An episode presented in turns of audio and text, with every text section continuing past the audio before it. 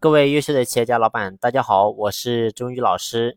很多人都说，为什么现在的员工动力如此的差，他不能够全心全意的为咱们干活？我说，其实你要想到怎么样去让员工能够操心负责，让他真正更有动力去干活，而唯一的方式就是让他能够得到更多的利益好处。说白了，用简单的两个字来来表达，就是要给他分钱。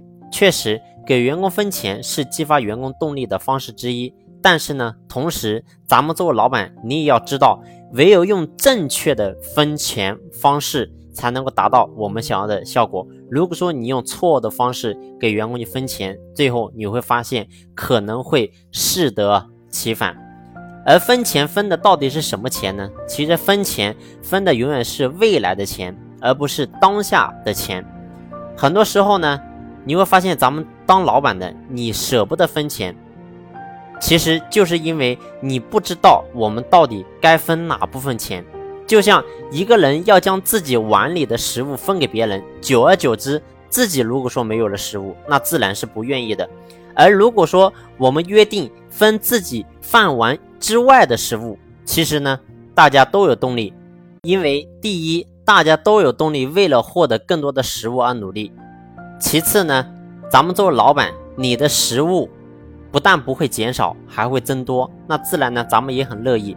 所以呢，很多人在分钱的时候，一定要记住，分钱永远分的是未来的钱。但是呢，你会发现，咱们很多中小微企业的老板，你在实际真正操作的情况的时候，你会拿出自己当下的钱来给员工分钱。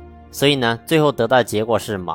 最后得到的结果就是咱们老板自己拿出自己口袋钱，最后呢，你自己也会越来越抗拒和不满意，而员工呢，也会因为毫无压力得到利益而开始坐等分钱。所以说，分钱并不是说拿出来分就可以，而是分钱的方式更加的重要。你一定要找到一种合适的分钱方式，激发员工，让他能够有更高的工作动力，而不是说随便去分、瞎分。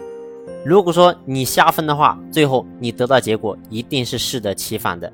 所以，分钱的方式非常的重要，只有找到一个合适咱们企业当下的分钱方式，员工才能够真正的把工作的动力激活起来。